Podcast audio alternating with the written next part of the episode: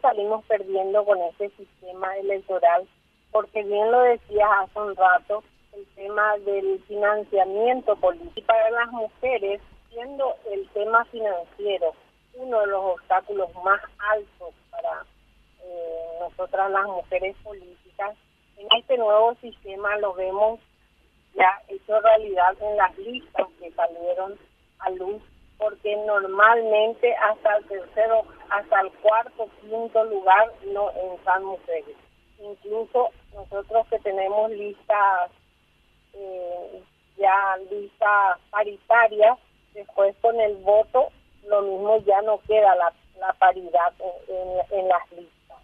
Así que este sistema es muy perverso y tiene razón el especialista que eh, no importa la calidad de la persona porque lo que importa es la cantidad de votos. Se hace en función a la cantidad de, de votos de cada persona las listas a concejales o, o, para elegir al intendente.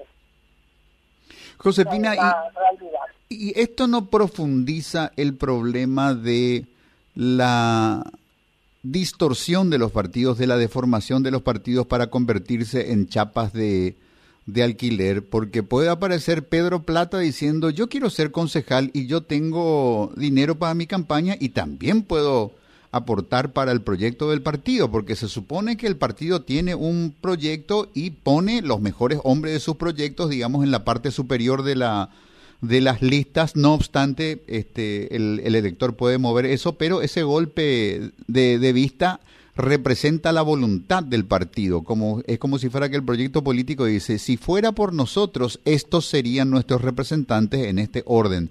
Pero cuando aparece alguien con dinero y dice, yo puedo financiar mi campaña y también puedo aportar para la campaña general del partido, para los gastos logísticos, ¿no estamos en, más o menos abiertos a la misma situación que nos trajo a la política gente como Horacio Cartes, por ejemplo? Es, lo que está sucediendo.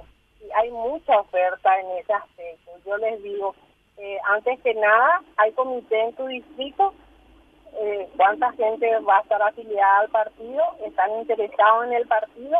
o en alquilar la chapa. El partido no alquila chapa, tiene que hacerse una estructura partidaria ver con los con los compañeros en muchos distritos son pocos pero están presentes los antiguos compañeros ir a hablar con ellos eh, pero partidos que se alquilan ahora hay por docena